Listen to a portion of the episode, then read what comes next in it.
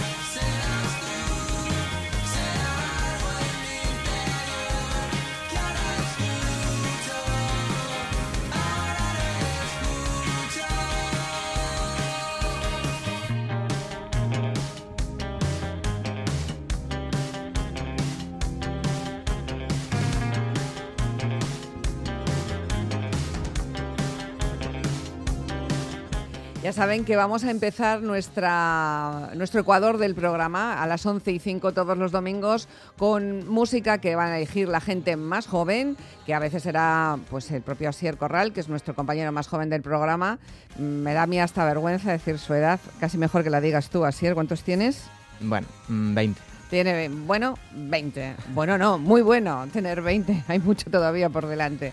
Eh, y esta música es la que va a iniciar bueno, un espacio en el que vamos a intentar mirarlo todo. Eh, yo intentaré, eh, lo va a hacer porque tiene 20, pero yo intentaré mirarlo también con las gafas de 20 a 30, que es precisamente eh, la, música, la, gente que elige la música que está sonando. ¿Y quién o quiénes están sonando, así Pues la que he elegido para hoy es del joven quinteto valenciano La Plata, que irrumpió en nuestras vidas a mediados de 2016 con una grabación casera publicada en Internet. Un año después publicaron su primer EP formado por tres canciones con sonidos de la nueva ola de pop rock que les caracteriza. A día de hoy la banda mezcla guitarras eléctricas con los sintetizadores que ya hemos escuchado y ya cuenta con dos discos publicados. Esto que estamos, bueno, esto que hemos escuchado es Victoria, la canción que abre su segundo y último disco llamado Acción Directa. Y que es el previo al estreno de un nuevo espacio que así era titulado, ¿cómo se cómo es titulado? Que ya lo hemos oído en la careta, pero por hacer que entren más en valor. Bueno, pues aprovechando el nombre del programa Más que Palabras, lo he titulado Más que Jóvenes. ¿Y esto de qué va? Cuenta. Pues es un espacio que intentará de la mejor manera que podamos eh, dar voz a los jóvenes, sobre todo a los jóvenes adultos. Para ello elegiremos algún tema de actualidad, algún tema actual de nuestra sociedad y la pregunta principal será, ¿qué piensan los jóvenes sobre sobre lo que el tema en cuestión. Y el tema en cuestión esta mañana es un tema bastante Bastante duro. Bastante eh, peliagudo quizá en, momentos, ¿no? Bastante duro. ¿De qué, va, de qué vamos a hablar? ¿De qué vais a hablar vosotros los jóvenes? Hoy vamos a hablar de la monogamia, el tipo de vínculo sentimental que no permite la multiplicidad de parejas. Un modelo de relaciones sexuales y afectivas que se basa en la exclusividad, o como se denomina hoy comúnmente, una pareja cerrada. Una pareja cerrada. Esa es la que la que hemos entendido como pareja tradicional, la de siempre, las parejas que hemos conocido en mi generación, que yo soy de los años 60. Soy una baby boomer. ¿Tú eres un...? Z, luego hablaremos. Tú eres un Z. Me gusta mucho. Bueno, una pareja cerrada. ¿Y qué es lo que tenemos? A ver. Bueno, por una parte tenemos la bonita historia de una pareja que lleva más de 50 años juntos y celebran sus bodas de oro. Y por otra, eh, las múltiples infideli infidelidades. Infidelidades, es mala esa palabra. Mala palabra. Que ocurren en muchas parejas que dicen ser cerradas, lleva a alguna gente como Colin Quinn en la película y de repente tú a pensar que... La monogamia es un mito. La monogamia es un mito.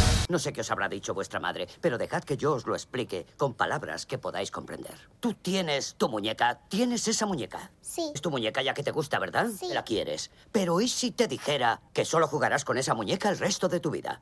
¿Cómo te sentirías? Triste. Eso es. Triste. Hay otras muñecas que os gustan. ¿A qué podría pasar? Sí. Por eso mamá y yo vamos a divorciarnos. ¿Qué te parece el comienzo, no? Que la monogamia es la forma tradicional de mantener relaciones sentimentales, ¿no? La, la- la más tradicional, igual hasta el momento, al menos, la más aceptada en nuestra sociedad. Efectivamente. Y aunque el interés por pues otras formas alternativas de organizar nuestras relaciones sexuales crece, las parejas en las que se permite escapar de la monogamia de forma consensuada siguen siendo una minoría. Por otro lado, un estudio de la Universidad de Yale concluye que la generación Z es más reacia a las relaciones a largo plazo porque reflexiona más sobre el tipo de relaciones en las que quiere estar. Tú reflexionas sobre este tipo de relaciones, tú eres Z, ¿no? me has dicho, ¿no? Sí, bueno, Bueno, por lo menos para realizar este programa, este Ha- ha programa habido que sí, ¿no? reflexionar, sí.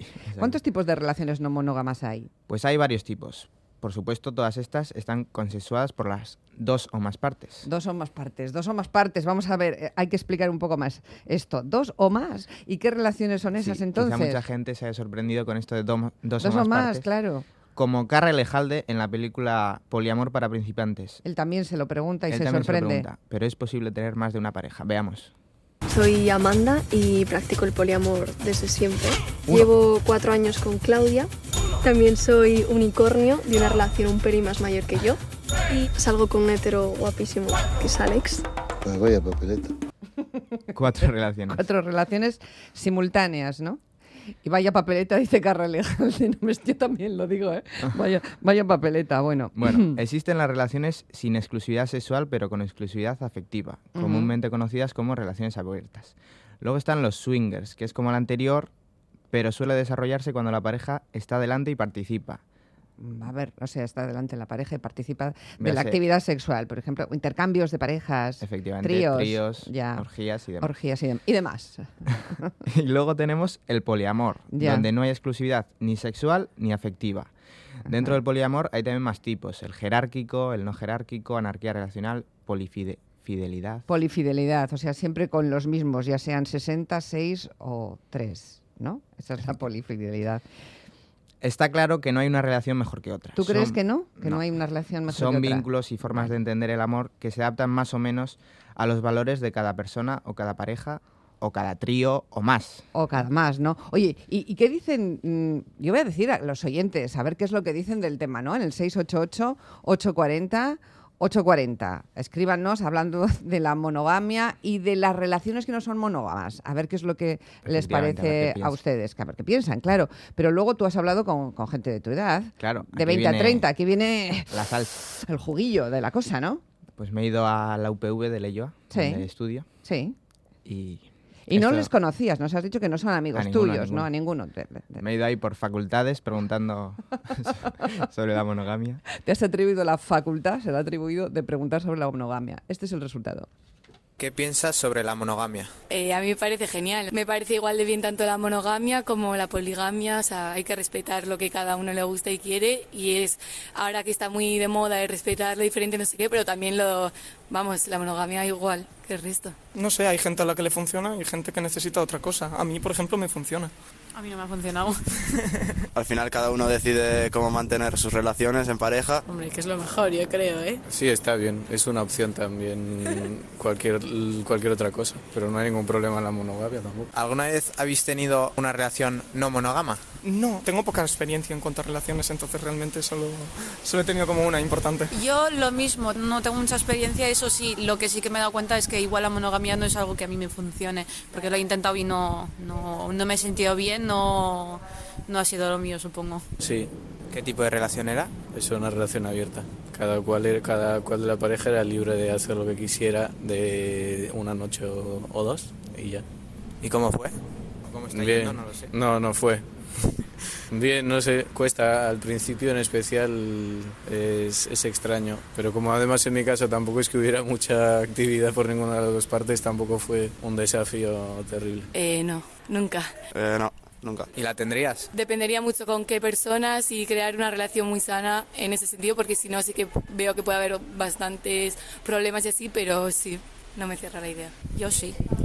Yo de momento no estoy muy cómodo con la relación que tengo, pero bueno, no sé, quizás en algún futuro me funcionara. Todo depende de cómo esté uno, me imagino. Yo no creo que no. Igual si encuentro una persona con la que estoy más a gusto y hay más confianza, sí, pero de momento no me veo capaz. ¿Diríais que hay un estigma en torno a, estas, a este tipo de relaciones no monógamas? Sí, sí, porque no es lo habitual. O sea, al final lo habitual ha sido siempre una relación con una persona pues para toda la vida o para un tiempo y tal y en la cabeza de mucha gente no entra que pueda pasar. O sea, yo por ejemplo no lo haría, pero entiendo que haya gente que sí lo haga. Eso, como mucho las relaciones abiertas pueden estar un poco más aceptadas, aunque se vean un poco como tú solo quieres follar, pero ya algo como puede ser poliamor o así, creo que nadie, el 99% de la gente ni, ni, piensa en ello, ni se lo plantea como, como algo que exista. Pues sí, yo creo que la gente lo ve mucho como un no tomarse en serio la relación. También, o sea, la cosa de decir, yo soy capaz de enamorarme de dos personas y amar a las dos personas de, manera igual, pero igual mucha gente lo va a ver como que le estoy poniendo las cuernas, los cuernos a una de las personas, no como que yo soy capaz de amar plenamente a dos personas a la vez. Yo creo que hay mucho estigma, sobre todo con eh, generaciones pasadas. En plan, quizás nosotros lo tenemos más normalizado porque lo vemos con grupos de amigos, que hay gente que sí que tiene, eh, pero sobre todo nuestros padres o nuestros abuelos es difícil que lo entiendan. Lo van a ver, como ha dicho mi amiga, que es eso, como poner cuernos o quizás estar a muchas cosas y a ninguna a la vez. Eh, sí, está claro, sobre todo mirando a otros países, ¿no? Como pueden ser los orientales o así, que por ejemplo los hombres suelen tener muchas mujeres y siempre se, mm, se le asocia el machismo eso. Al final, una relación no monógama no tiene nada de malo, siempre y cuando sea por, porque ambas partes quieren, ya sea un hombre con más mujeres, una mujer con más hombres, muchos hombres, muchas mujeres, lo que sea, pero eso es, separándolo de que no sea por obligación, por, por cómo está la sociedad y etc. ¿Creéis que este tipo de relaciones, las no monógamas, solo se pueden tener entre gente joven? Es que también viene un poco del tema de que las generaciones anteriores han crecido muchísimo con el cristianismo mucho más presente, entonces está como muy en el medio la culpa y sentirte culpable por las cosas que haces. Entonces eso les mantiene como muy cerrados, pero personas que igual son más abiertas de mente y pueden llegar a entenderlo, yo creo que sí podrían. Opino básicamente lo mismo, que con el cambio generacional ha cambiado mucho la mentalidad de, de la juventud, entonces quizás estamos más abiertos a ese tipo de, de relaciones, como que lo juzgamos menos, pero sí que se podría, todo depende de la personalidad de cada uno. Yo creo que sí, porque al final las ideas o los proyectos que tienes de vida cuando eres joven son diferentes a que los que tienes cuando eres mayor, te quiero decir.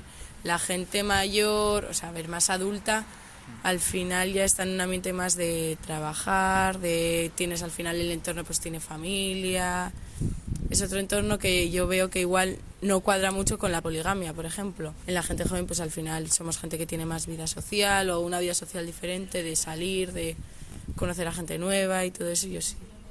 Igual sí que lo veo más para el ambiente joven. Yo lo veo que depende de cada persona y cada pareja, entonces ya no, no es tanto la edad. Sí que es cierto que probablemente se dé más eso en parejas jóvenes, porque hay más tiempo, más gente y más todo, pero depende, cada pareja hace su vida. Por ejemplo, ¿cómo veríais que vuestro aita o vuestra ama tuviese relaciones sexuales con otra persona? Si, si ellos son felices, allá, esos, mis padres son su propia pareja, si ellos son felices, allá ellos.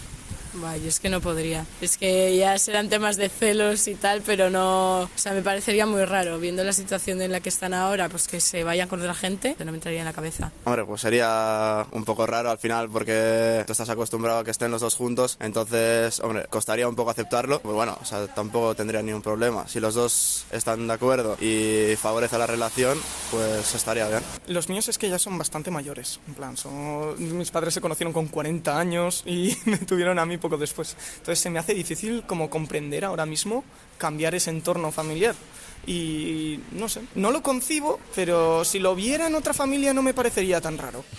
En otra familia sí, en otra familia sí, pero en esta En la no. mía se me hace un poco raro. Eso es lo que decía. En la mía se me haría un poco, un poco extraño. Bueno, eh, tu tipo de relación es mm, Monógama. monógama, no Yo sé. sí, sí, bueno, yo preguntaba, a ver. Pero bueno, eh, tampoco pero- hay que cerrarse puertas. No, no hay que.